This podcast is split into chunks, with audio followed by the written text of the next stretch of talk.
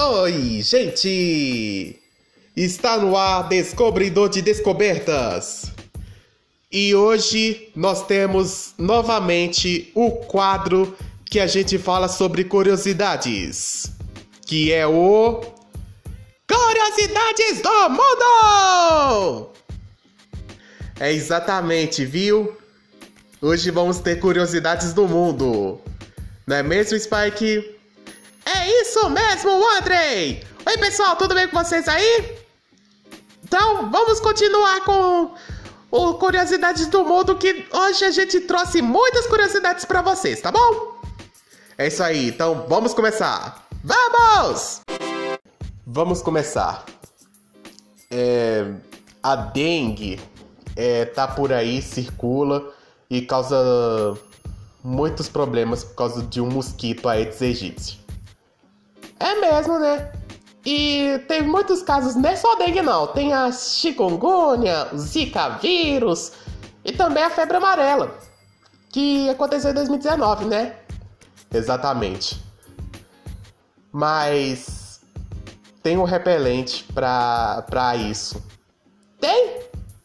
Mas será que funciona contra o mosquito da dengue? Sim, Spike, funciona. De acordo com a Organização Mundial da Saúde, os repelentes que contêm icaridina, que é um princípio derivado da pimenta, são os que mais protegem da picada do mosquito da dengue. Ué, mas com pimenta? Será que, que mata mesmo é perigoso a pimenta pro inseto? Acho que sim, pois é o que protege. A icaridina não é tóxica, não tem cor e possui fragrância agradável. Mas lembre-se de que a proteção não é total. Por isso é importante não deixar os, outro, os outros cuidados de lado, como evitar o acúmulo de água parada onde as larvas do mosquito se desenvolvem. Exatamente, vamos juntos unidos contra a dengue! Qual é a maior ave do mundo? É o cachorro! Não, gente, mentira. Tô brincando, tá? Brincadeira, tá? Não, gente, a maior ave. Do... Primeiro é porque cachorro não é ave, é mamífero, viu? Só pra consertar. Nossa, que susto, hein, Spike? Ah, desde quando que cachorro é ave? pois é, tô brincando, viu? Bom, mas agora assunto é sério. Qual é a maior ave do mundo? É o avestruz. Originária da África, essa ave pesa em média 100 quilos. Mas alguns machos adultos podem chegar a 150 quilos. Também são bem altas. As fêmeas atingem 2 metros e os machos 2 metros e 70 de altura. Nossa, que alto, hein? Muito alto, né? Até achei que a de girafa fosse, mas girafa também é mamífero. Por isso que não contei. Aqui, o Andrei, você já viu o eclipse que aconteceu nesta semana? Não, não deu, porque a gente tava dormindo, né? É, eu também não vi, mas só vi através dos noticiários da manhã que aconteceu o eclipse. Eu nem sabia. É, eu também não. Se eu soubesse antes, é, a gente poderia até ficar corta, passada a noite, claro, pra ver esse eclipse, né? Pois é. Mas. O que é eclipse, na verdade? Ah, Spike. O eclipse, ele é um escurimento total ou parcial de um corpo celeste. É, pode ser o eclipse do Sol ou o eclipse da Lua. Aconteceu foi o da Lua, então, é isso? Exatamente, Spike. Ele acontece quando um astro se coloca entre um corpo celeste e a Terra. Os mais conhecidos, que eu já tinha citado, é o do Sol e o da Lua. O eclipse solar, a Lua se coloca entre a Terra e o Sol. Aí o Sol fica encoberto pela Lua e algumas regiões da Terra entram na sombra da Lua, que é o eclipse total do Sol. Quem está em outras áreas consegue ver uma parte do Sol encoberto, que é o eclipse parcial. Já o eclipse lunar ocorre quando a Terra fica entre o Sol e a Lua. É, o nosso satélite natural, que é a Lua, entra na zona de sombra ou de penumbra da Terra e fica totalmente ou parcialmente invisível durante alguns minutos. Mas pra ver tem que ter cuidado, né? Exatamente, mas é, tem que ter muito cuidado, tem que usar aquele óculos especial pra, porque se olhar direto dos, pro sol olho nu, a gente pode ter a nossa visão ruim, aí a nossa visão fica muito prejudicada. Né? Por isso que usa esses óculos quando tem, tiver o, o eclipse do sol. Mas o da lua até que não precisa porque da lua acontece à noite, né? Ah, tá. Entendi. Existe algum planeta parecido com a Terra? Ah, acho que não, Spike. Se você acha que não, você errou! Por que, eu errei?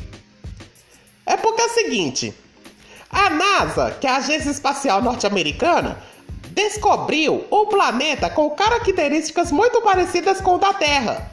É o Kepler 452b, encontrado pelo telescópio Kepler. Nossa, que coincidência de nome! Ele é 60% maior do que a Terra e orbita numa escala semelhante ao Sol, chamada de Kepler 452. Nossa, que muitos Keplers, hein? E que está a 1400 anos-luz de distância do nosso planeta. Os cientistas acreditam que o Kepler 452b tem grandes chances de ser um planeta rochoso, mas a composição ainda é desconhecida. As pesquisas continuam para saber mais sobre ele e sobre outros planetas parecidos com a Terra.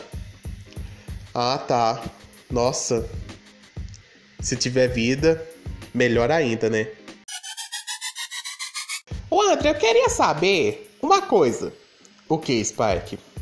É, quando eu mexo aqui no computador, é, tem umas teclas que tem F1, F2, F3, F4, F5, ah, ah, muito F. Para que, que servem essas teclas que tem F na frente? Olha, uma boa pergunta, hein, Spike? Elas são teclas de função e executam diferentes papéis dentro de programas e sistemas. Alguns exemplos aqui. O F1 costuma abrir um manual ou uma janela de ajuda. A tecla F2 é usada para renomear um ícone, pasta de arquivo ou arquivo selecionado. A combinação Alt mais F4 fecha o programa que estiver aberto. E se você apertar F5 dentro de um navegador de internet, a página será recarregada.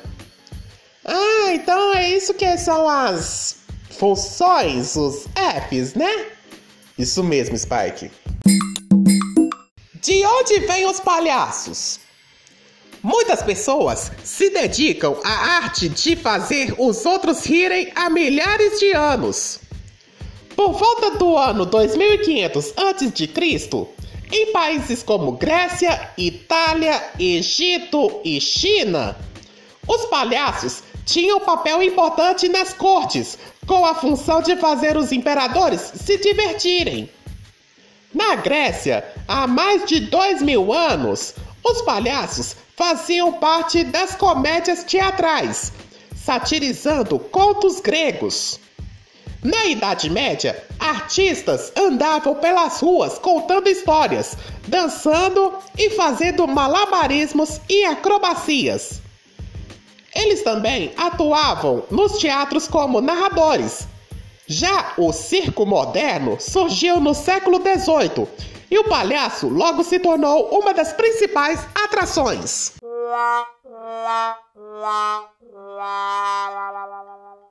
Por que quando dormimos, às vezes acordamos confusos? Isso pode acontecer quando acordamos durante a fase de sono REM, Rapid Eye Movement, ou movimento rápido do olho. Nela acontece uma intensa atividade cerebral. Os olhos se mexem rapidamente e ocorrem os sonhos. Aí, se despertarmos no meio de um sonho ou ao final dele, podemos sentir uma sensação de confusão sem saber o que é sonho e o que é realidade. Qual é a função das flores? As flores são responsáveis pela reprodução das plantas. Elas possuem as células reprodutivas do vegetal, óvulos e grãos de pólen. Podem estar na mesma flor ou em flores separadas e, na maioria das vezes, atrai animais que farão o transporte dos grãos de pólen de uma planta para outra. As cores e as formas variadas servem como atrativo para alguns bichos. O bico do beija-flor, por exemplo, se encaixa bem nas flores em que as pétalas criam um tipo de cálice. Jogos melhoram o funcionamento do cérebro? Sim. Enquanto joga, você estimula o crescimento da massa cinzenta, responsável pelo processamento de informações que recebemos. Assim, consegue tomar decisões de forma mais rápida, pensa com mais clareza e fica menos distraído. Escolha sempre jogos que exijam raciocínio lógico e atenção, como os que envolvem palavras, tabuleiros e cartas. Os jogos eletrônicos também ajudam a entender, assimilar e relacionar tudo que está ao seu redor.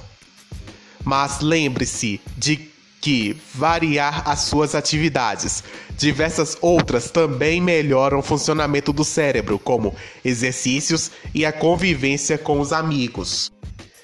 Qual é a importância dos recifes de coral? Eles ajudam no desenvolvimento, proteção e alimentação de grande parte da vida marinha, como peixes, crustáceos e invertebrados. Mas você sabe o que é recife de coral? Trata-se de uma estrutura rochosa encontrada em locais de água quente e clara, formada por esqueletos calcários que contêm cálcio de alguns organismos marinhos, como corais e algas. Além da importância para a vida nos oceanos, eles também fazem parte de para uma população humana, pois a beleza dos recifes atrai o turismo, melhorando a economia local. Existem 350 espécies de corais no mundo e oito são encontrados em águas brasileiras. A ilha de Creta ainda existe? Existe sim.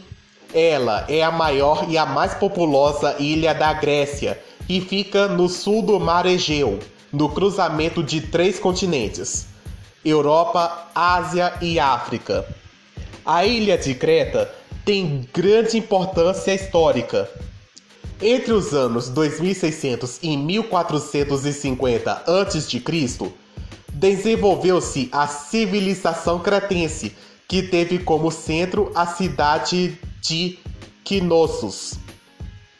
Naquela época, Creta foi um dos principais centros culturais e econômicos da região do Mediterrâneo. Os cretenses se destacaram no comércio marítimo, exportando azeite, joias, objetos de cerâmica, lã e artigos de metal. Ainda criaram uma técnica de escrita e construíram grandes palácios.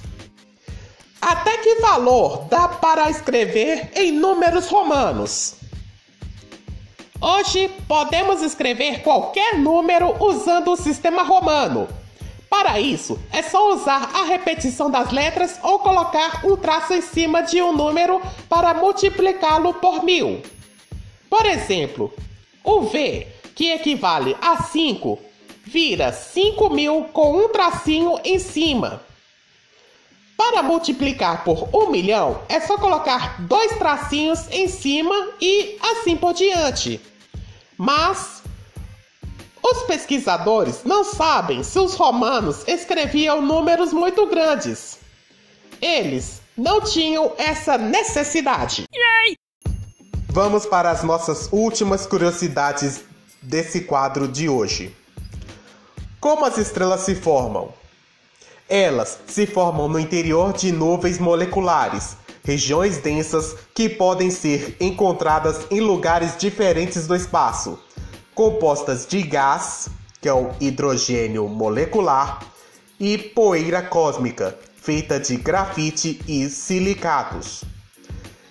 É assim, dentro das nuvens, que acontece uma contração gravitacional quando uma parte densa não aguenta o próprio peso e entra em colapso. Por causa disso, as nuvens se contraem e surge um objeto denso e quente no centro. Esse objeto esquenta até atingir 15 milhões de graus e começa a brilhar, assim formando uma estrela. Do que são feitas as conchas dos moluscos de um material chamado carbonato de cálcio.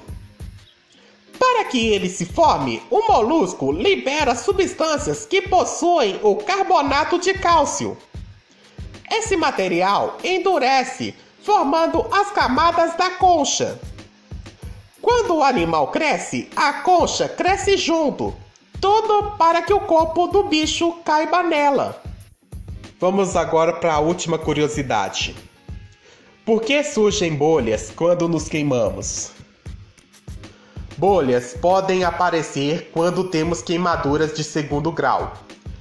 Esse tipo atinge não só a epiderme, camada mais externa da pele, mas também a segunda camada, chamada de derme. Quando isso acontece, os vasos da derme ficam muito aquecidos e se dilatam, deixando escapar um líquido transparente que faz parte do sangue. Nele estão células que têm a função de defender o corpo de invasores, evitando infecções. Portanto, a bolha é uma reação para evitar que bactérias agravem o ferimento. Se você se queimar e surgirem bolhas, não fure nem arranque a pele em que se forma no local. Se elas forem grandes e doloridas, fale com seus pais para procurarem um médico. E aí, Spike, gostou do episódio de hoje? Sim, eu gostei muito, hein, André? Eu quero mais, viu? Então pode deixar que em breve a gente volta com mais um Curiosidades do Mundo aqui no Descobridor de Descobertas. Então é isso, gente.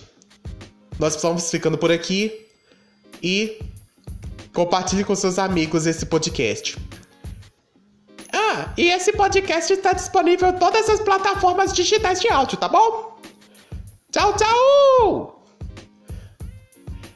Tchau, Spike, até mais. Um abraço, gente, até a próxima.